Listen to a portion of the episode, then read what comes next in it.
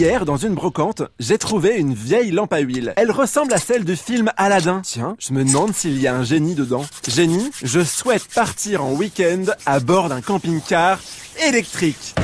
Le blog de la mobilité, Evan Adlinet. Waouh À moi les plages de l'Atlantique Euh, Les génies, qu'est-ce qui se passe? C'est la batterie?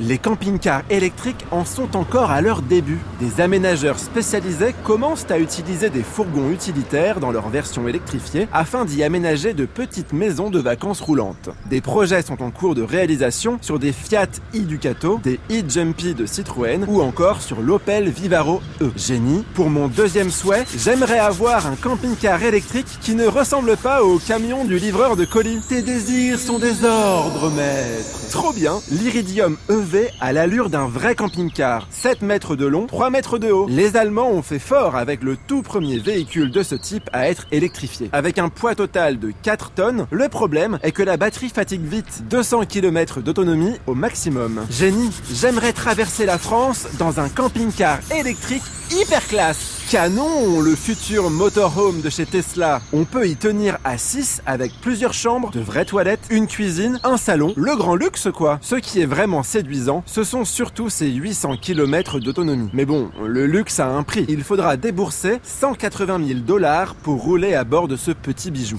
Génie, je souhaiterais avoir 180 000 dollars. Génie, génie, génie. Ah bah voilà, tout à coup, il n'y a plus personne.